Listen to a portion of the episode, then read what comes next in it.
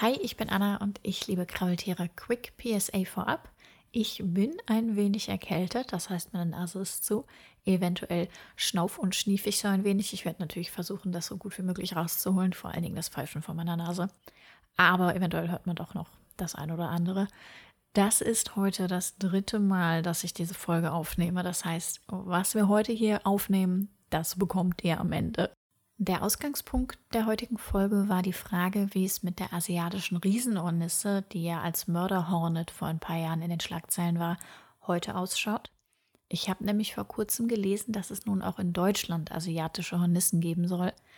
Bei der Recherche bin ich dann relativ schnell auf den Trichter gekommen, dass hier eine Verwechslung vorliegt.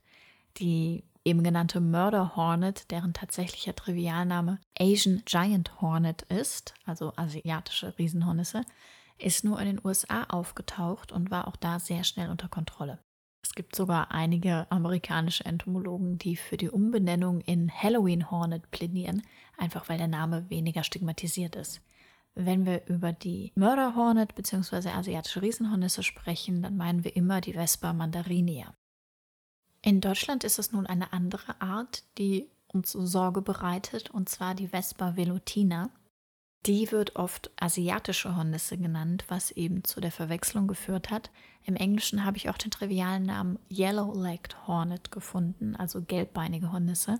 Und warum diese Art für Sorge sorgt, das besprechen wir heute. Sie frisst nämlich Honigbienen. Aber wir fangen wie immer ganz vorne an.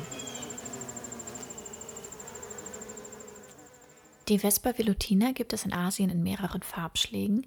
Hier in Europa ist nur die Nigrithorax aufgetaucht. Das steht für dunkler Thorax, das heißt, die Tiere haben ein dunkles Bruststück. Insgesamt ist sie kleiner als unsere einheimische Hornisse, die Vespa crabro.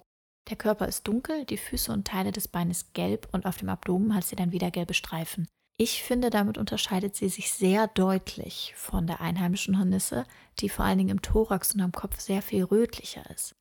Da es aber trotzdem immer wieder zur Verwechslung kommen kann, verlinke ich euch oben eine Bestimmungshilfe von einer französischen Seite.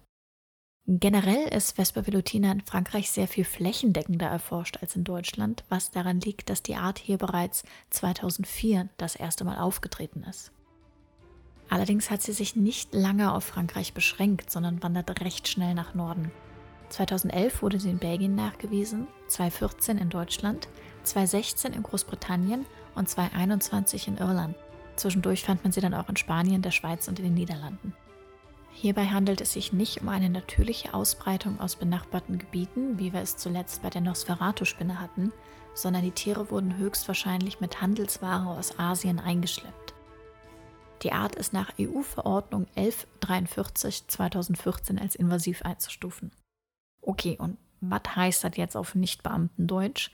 Es ist möglich, dass die Vespa velutina einheimische Arten in der Art frisst und verdrängt, dass einheimische Arten gefährdet sind. Ich sage bewusst, es ist möglich, da für Deutschland hier noch keine Zahlen vorliegen. Das liegt einerseits daran, dass die Art noch nicht lang genug hier ist und andererseits daran, dass es keine flächendeckenden Untersuchungen gibt, was wiederum daran liegt, dass die Art noch nicht lang genug hier ist. Also schauen wir wieder nach Frankreich. Hier hat man die Nahrung der Larven untersucht, indem man die eingebrachte Beute betrachtet hat, die eben von Arbeiterinnen in das Nest gebracht wurden. Hierbei fand man heraus, dass bis zu zwei Drittel der Beute aus Honigbienen bestehen können. Aber auch andere Hautflügler und Zweiflügler stehen auf dem Speiseplan. Hautflügler sind Bienen, Wespen, Ameisen und Zweiflügler sind Fliegen. Und dabei unterscheiden sich die Beutetiere und die Verteilung je nach Standort des Hornissennestes. Im urbanen Raum kam es zu den genannten zwei Drittel Honigbienen. In Agrar- und Waldgebieten nimmt der Anteil an Honigbienen ab und der Anteil an anderen Insekten zu. Vespa velutina ist also kein Spezialist, der gezielt nur Honigbienen jagt, sondern ein Generalist, der das erbeutet, was in großer Menge und einfach zu haben ist. In Siedlungsgebieten sind das nun mal leider oft Honigbienen, da da die Bienenstöcke stehen. Ich habe zu dem Thema mehrere Vorträge gesehen. Einen davon kann ich euch leider nicht mehr verlinken, da er online nicht mehr verfügbar ist, aber hier wurden sehr spannende Zahlen genannt, die ich euch gern vorstellen würde. Und zwar hat man die Menge an Futter, die ein Hornissenstaat übers Jahr verteilt braucht, gegengestellt zu den Individuen eines Honigbienenstaates. Und diese beiden Zahlen decken sich. Das heißt, ein einzelner Hornissenstaat kann durchaus zur Gefahr werden für einen einzelnen Bienenstaat.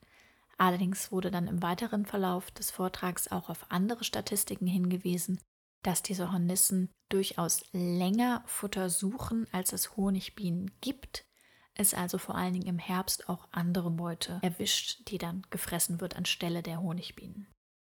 Dennoch sollten Sichtungen von Vespa velutina auf jeden Fall gemeldet werden, damit eine weitere Ausbreitung zumindest eingedämmt werden kann. Wirklich verhindern kann man sie leider nicht mehr. Es ist also wichtig, dass diese Hornisse einwandfrei identifiziert werden kann. Dafür verlinke ich euch, wie gesagt, oben den Bestimmungsschlüssel. Es bringt der einheimischen Biodiversität absolut gar nichts, wenn panische Menschen jetzt alles erschlagen, was auch nur annähernd nach Hornisse aussieht. Vor allen Dingen, weil einheimische Hornissen eben auch Honigbienen erbeuten und es deshalb noch häufiger zu so einer Verwechslung kommen kann.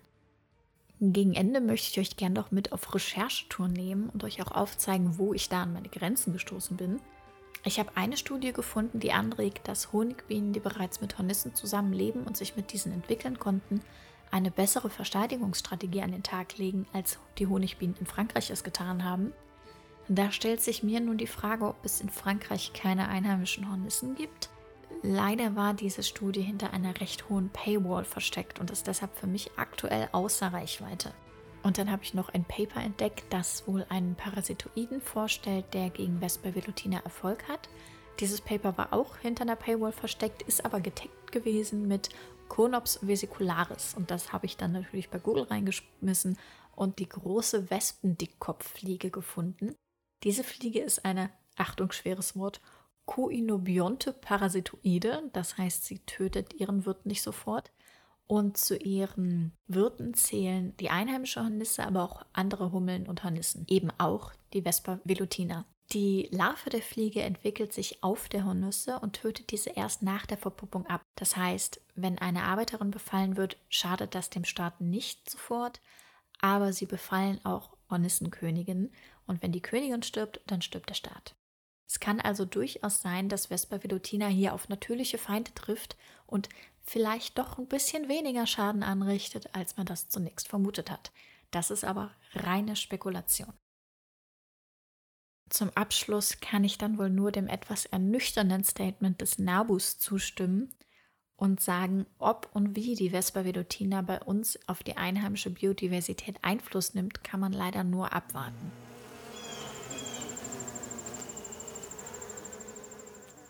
Meine Quellen verlinke ich euch wie immer in den Show Notes. Hier findet ihr auch den Direktlink zu der nun mehrfach erwähnten Bestimmungshilfe sowie einen Direktlink zu einer Übersicht der Ansprechpartner in eurem Bundesland, wenn ihr eine Sichtung melden wollt.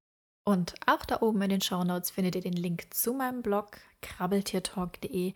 Ich bin Anna, mich findet ihr auf Instagram und TikTok unter anjo.illustration oder ihr erreicht mich per Mail an anna.anjoillustration.de. Ich freue mich, wenn ihr mir schreibt, gerne mit Kritik, gerne mit Ideen, jederzeit. Wir hören uns beim nächsten Mal oder ihr hört mich. Bis dahin, tüdelü.